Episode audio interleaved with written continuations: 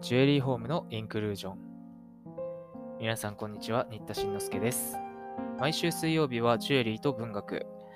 毎回ジュエリーにまつわる文学作品を朗読しています。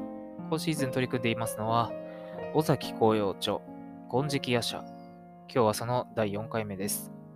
朗読原文は、インターネットの図書館、青空文庫から読むことができます。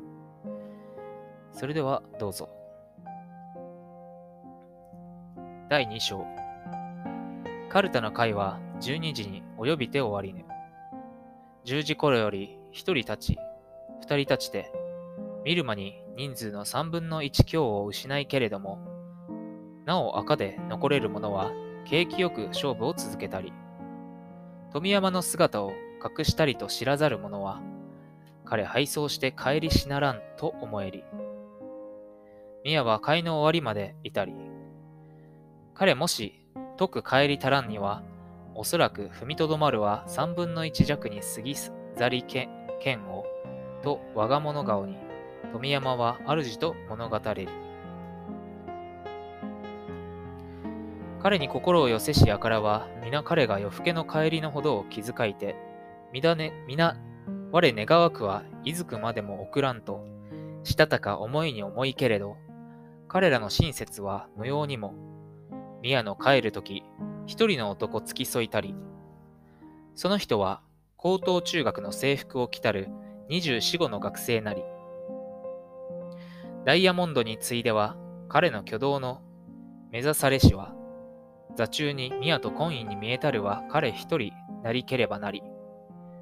この一時の他は、人目を引くべき点もなく、彼は多く語らず、または騒がず、終始つつましくしていたり、しまいまでこの二人の連れなりとは、つゆ知らせざりき、さあらんにはよそよそしさに過ぎたればなり、彼らの打ち連れて角をいずるを見て、初めて失望せし者少なからず。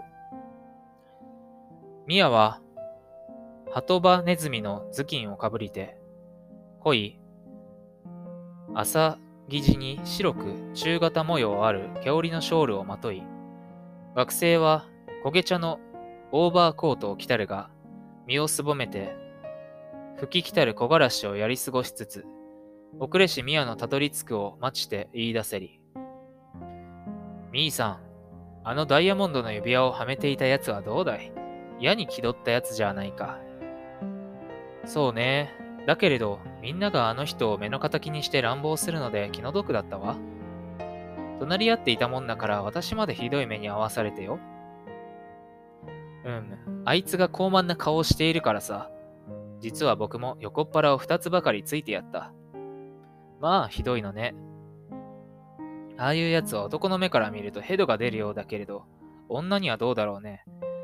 あんなのが女の気に入るのじゃないか私は嫌だわ。ぷんぷんと香水の匂いがして、ダイヤモンドの金の指輪をはめて、殿様全たるなりをして、いいに違いないさ。学生は、あざむがごとく笑えり。私は嫌よ。嫌なものが組になるものか。組はくじだから仕方がないわ。くじだけれど、組になって嫌そうな様子も見えなかったもの。そんな無理なことを言って、300円のダイヤモンドじゃ、到底僕らの呼ぶところにあらずだ。知らない。ミヤはショールを揺り上げて、鼻の半ばまで覆い隠しつ。ああ、寒い。男は肩をそば立てて、ひたと彼に寄り添えり。ミヤはなお、目して歩めり。ああ、寒い。ミヤはなお答えず。ああ、寒い。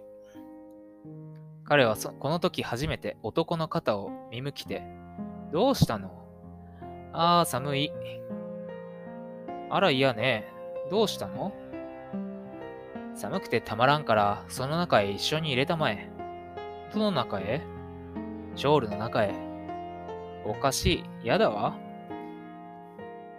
男はいち早く彼のおしおえし、ショールの片端を奪いて、その中に、そのうちに身を入れたり、ミヤは歩み得ぬまでに笑いて、あら、寛一さん、これじゃあ切なくて歩けやしない。ああ、向かうから人が来てよ。かかる戯れをなしてはばからず、女もなすままに任せて咎めざる彼らの関係はそもそもいかに。事情ありて10年 ,10 年来市沢に奇遇せるこの狭間寛一は、今年の夏、大学にいるを待ちて、宮が目合わせらるべき人なり。本日はここまでです。